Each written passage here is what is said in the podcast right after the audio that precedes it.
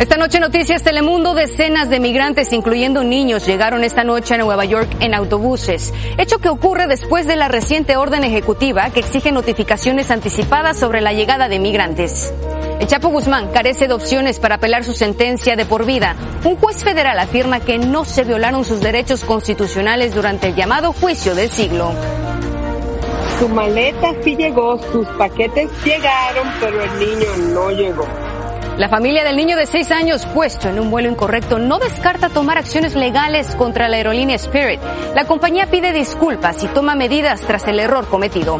Y California comienza a brindar atención médica gratis para inmigrantes indocumentados de bajos ingresos a través de la ampliación de Medical. Noticias Telemundo en la noche con Aranza. ¿Qué tal? Muy buenas noches. Les saluda Sandra Cervantes en ausencia de Aranza Loizaga. Comenzamos en Nueva York, donde esta noche está llegando una decena de autobuses con migrantes a pocas horas de que el alcalde Eric Adams anunciara una orden ejecutiva que obliga a las compañías a informar con anticipación el arribo de los vehículos. Alfredo Acosta de Telemundo Nueva York está siguiendo este tema. Alfredo. Sandra, buenas noches. La decisión está contenida en una orden ejecutiva que ha firmado el alcalde Eric Adams justamente este miércoles y que entra en vigencia de manera inmediata y estará vigente por los próximos cinco días. La idea es organizar el arribo de autobuses aquí a la ciudad de Nueva York, todo después de que el gobernador de Texas anunciara que estaría enviando 25 mil migrantes. Aún después de firmada la orden ejecutiva de la ciudad de Nueva York, este miércoles continuaron llegando cientos de nuevos solicitantes de asilo. Arribaron a la terminal de autobuses de Port Authority en Manhattan, de donde otro bus los llevaba al Hotel Roosevelt. Bien, bien, muy agradecido por todo, muy agradecido, muchas gracias. A buscar mejor vida, mejor. Muchos llegaron con niños. Y las maletas, por favor.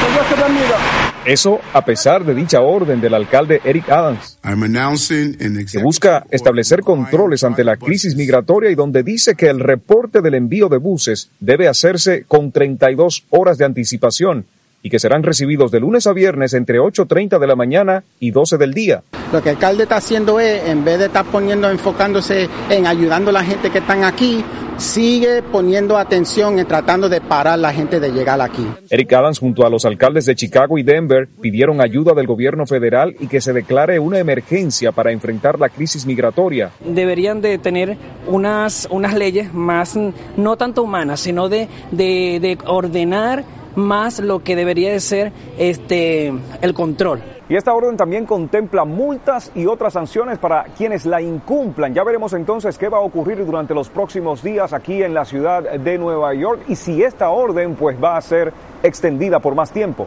Estamos en Manhattan, en Nueva York. Alfredo Acosta, Noticias, Telemundo. Gracias, Alfredo. Y en medio de una crisis agravada por el constante flujo de migrantes que se suman a los más de 2.200.000 que llegaron a Estados Unidos entre enero y noviembre de este año, el presidente de México recibió hoy a los secretarios de Estado y de Seguridad estadounidenses. Ambos gobiernos acordaron formar un grupo de trabajo sobre migración, aunque también hablaron de economía y seguridad, según López Obrador. Agustín Olaez aborda el tema. Los secretarios de Estado Anthony Blinken de Seguridad Nacional Alejandro Mayorkas y Elizabeth Sherwood Randall, asesora de seguridad de la Casa Blanca, se reunieron a puerta cerrada con el presidente Andrés Manuel López Obrador y la canciller mexicana Alicia Bárcena. El grupo acordó crear un equipo conjunto y reuniones periódicas para seguir atendiendo la crisis migratoria en ambos lados de la frontera. Al salir de Palacio Nacional, la canciller mexicana habló del encuentro. Eh, también de las causas estructurales de la migración. A nosotros nos interesa mucho ir a las causas de por qué la gente se está viniendo, por pobreza, por desigualdad, por, por violencia, por reunificación familiar y queremos atender esos problemas en los países de origen. Según la patrulla fronteriza, hasta septiembre de este año, más de 2,4 millones de migrantes intentaron cruzar ilegalmente su frontera. Por ello urge. Problema que Unice Rendón, experta en migración, asegura que continuará en tanto ambos países no trabajen de la mano y modifiquen sus políticas migratorias. El sector privado es fundamental para la inclusión migrante de forma productiva, de forma económicamente activa. El encuentro de alto nivel se realizó mientras la caravana migrante avanza por el sureste mexicano con un pensamiento en mente. Hoy le quiero decir a esos tres personajes que nadie va a parar la migración. Nadie. Nadie ni nunca. Familias enteras que este miércoles descansan en el municipio de Escuintla, Chiapas. Nosotros no queremos vivir en México. Nosotros solo ocupamos México solo para pasar. Migrantes que mañana volverán a caminar hacia la frontera norte.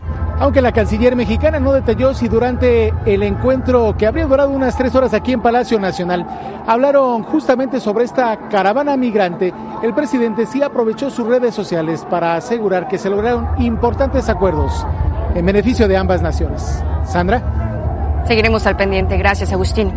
Vámonos a otra información. La madre de la embarazada asesinada junto a su novio en Texas dijo hoy que su hija estuvo en el lugar y el momento equivocado. La policía confirmó que quienes creen era Savannah Soto y Matthew Guerra aparecieron baleados en un auto y el hermano de la joven agregó que les dispararon en la parte posterior de la cabeza.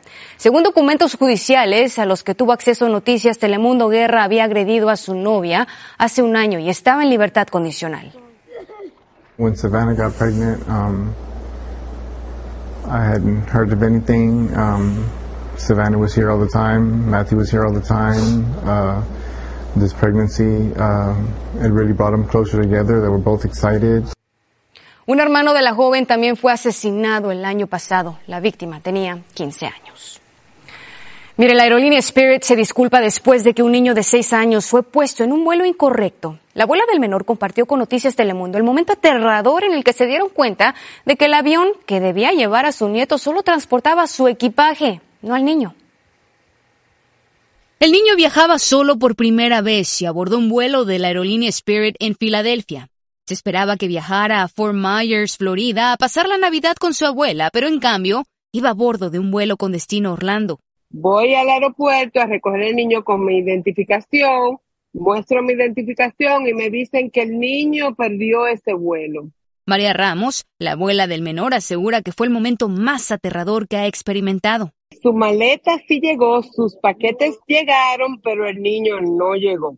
Ramos nos cuenta que gracias a la llamada de su nieto, supo dónde se encontraba, ya que la aerolínea no ofrecía respuestas en ese momento. Ella manejó durante cuatro horas hasta Orlando para recogerlo. Lo que más me molestó de Spirit fue primeramente que ellos no sabían darme ninguna razón del niño cuando el, el día que pasó.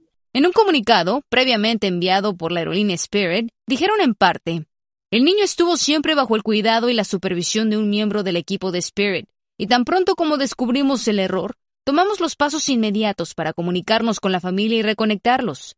Estamos realizando una investigación interna. Nos disculpamos ante la familia por esta experiencia.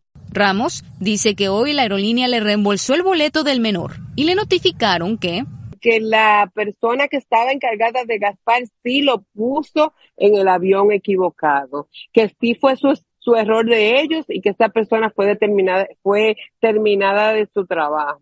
La familia Ramos no descarta emprender acciones legales. El dinero no importa, pero si el niño necesita ahora ir a un psiquiatra porque lo veo ansioso, lo veo un poco nervioso, sí me gustaría que Spirit se haga responsable de eso. El Departamento de Transporte no tiene regulaciones federales específicas sobre protecciones estándar para menores no acompañados. Las aerolíneas crean sus propias políticas. Pasamos a Indiana, donde el conductor que estuvo atrapado por seis días dentro de su vehículo antes de ser rescatado, ahora ha tenido que someterse a la amputación de una de sus piernas. Los médicos en South Bend tomaron esta decisión para el paciente, ya que aún se encuentra en condición crítica, según indicaron. Matt Rium, de 27 años, fue encontrado por Mario García y su yerno, Nibardo de la Torre, dentro de su camioneta en un arroyo debajo de un puente cuando buscaba un sitio para pescar me arrimé y quité la, este, la, bolsa del aire que está ahí, la hice por un lado y estaba un hombro así como esta chaqueta parecida y este y lo toqué. Dije, aquí tenemos un, a, un, a, este, a, un, a un cuerpo, ¿verdad? Una persona este, que, que ya pasó. Pero donde lo toqué, se volteó, me vio este, como asombrado, este, viendo que, ay, llegó alguien al fin. Y me dijo que ya tenía desde el, que es miércoles pasado, desde el miércoles pasado que tenía ahí como seis días. Aún se desconoce cómo Rium terminó en el lugar que fue hallado y cómo hizo para sobrevivir seis días. La policía de Indiana dijo que no hubo reportes de accidentes en la zona en los últimos días. Por otro lado, el Partido Republicano de Colorado le pidió hoy a la Corte Suprema que revoque el fallo de la Corte Estatal por el cual el expresidente Trump no puede ser parte de la contienda presidencial por su participación en los hechos que condujeron al asalto al Capitolio en 2021. El equipo legal del exmandatario dijo que intenta apelar ese fallo, pero el nombre de Trump seguirá en las boletas de las primarias en Colorado. Trump también estará en las boletas de Michigan luego de que la Corte Suprema de ese estado decidiera no escuchar la apelación a un fallo de un tribunal menor. Esto fue presentado por grupos que hacen referencia a la enmienda constitucional que prohíbe la candidatura de aquellos involucrados en insurrecciones.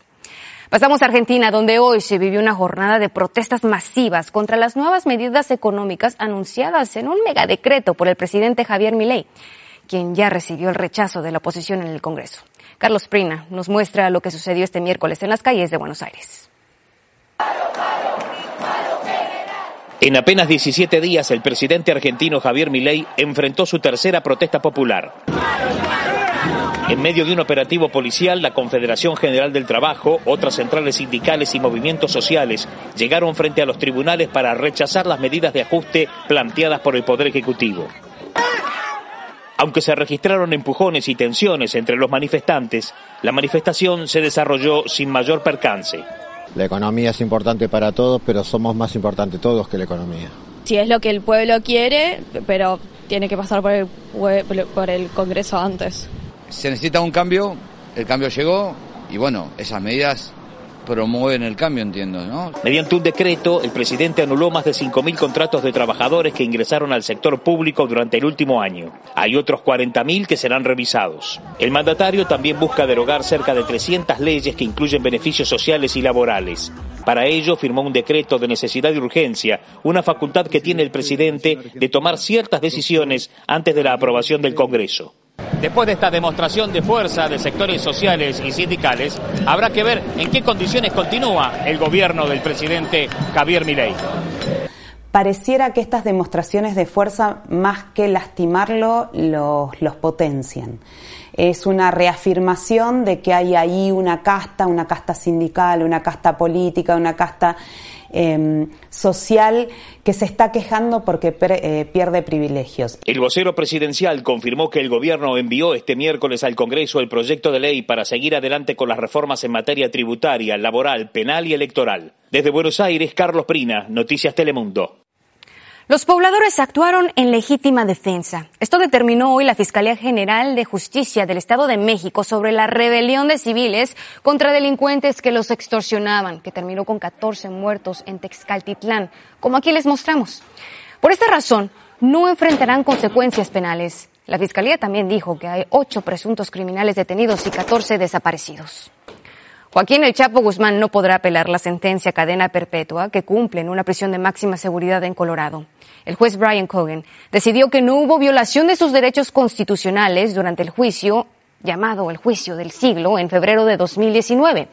El fallo rechaza los argumentos de que la defensa del capo no exploró lo suficiente un posible acuerdo de culpabilidad una de las cosas más interesantes de esta sentencia es que por primera vez se revela que abogados que no eran los que estaban representando a Guzmán oficialmente en el caso, se acercaron a la fiscalía para tratar de llegar a algún tipo de acuerdo si él se declaraba culpable. El juez Cogan también rechazó la asignación de un nuevo abogado para el Chapo Guzmán, quien lo solicitó para revisar su caso por las violaciones que argumenta. Vámonos a California. Será el primer estado en brindar servicio de salud gratuito para todos los inmigrantes de bajos ingresos que no tengan un estatus legal en el país.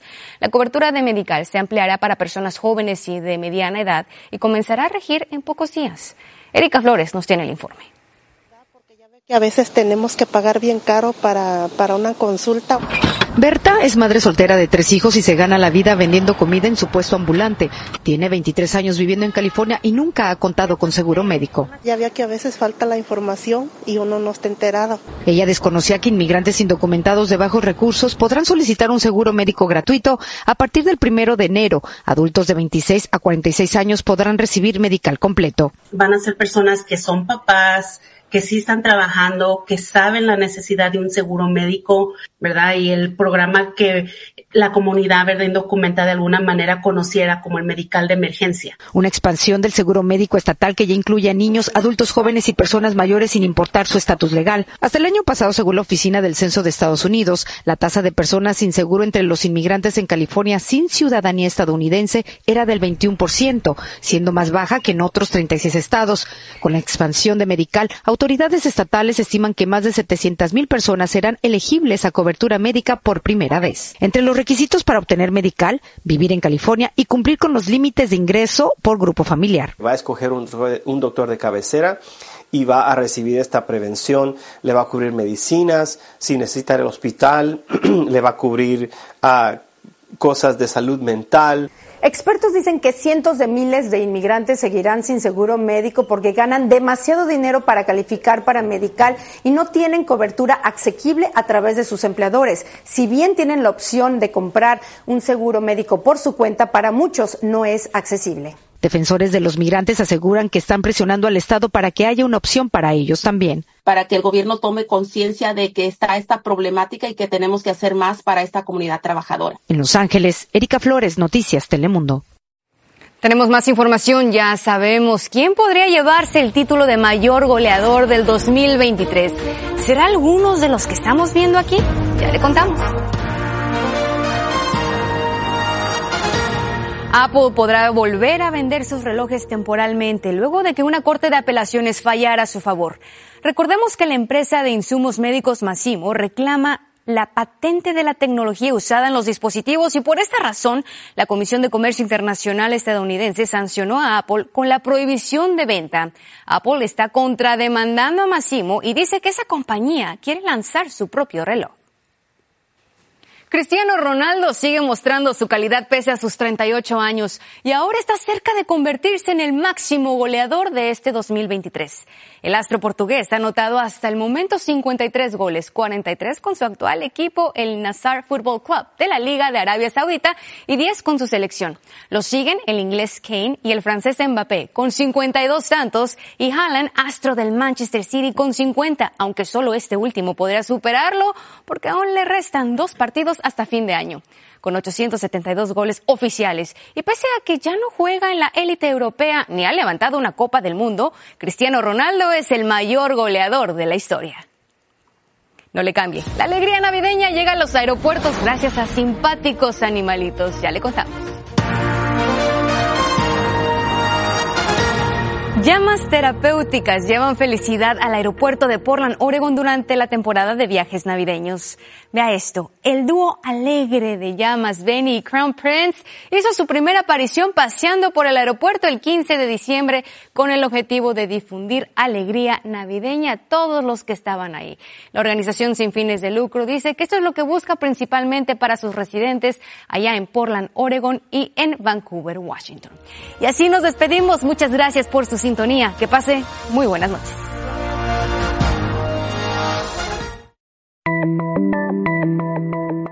En Noticias Telemundo estamos ahí para que conozcas las historias más interesantes para la comunidad. Soy Cristina Londoño, la corresponsal senior del Noticiero Nacional Telemundo en Washington, D.C. Hola, ¿qué tal? Yo soy Raúl Torres, corresponsal en México. Yo soy Vanessa Ock, corresponsal de Noticias Telemundo y directora de Planeta Tierra. Hola, yo soy Lourdes Hurtado, soy corresponsal del Noticiero Nacional de Telemundo aquí en Miami. Hola, ¿qué tal? Soy Guadalupe Venegas, corresponsal de Noticias Telemundo en el Buró de Los Ángeles. Hola, yo soy Juan Cooper, corresponsal de Noticias Telemundo Investiga.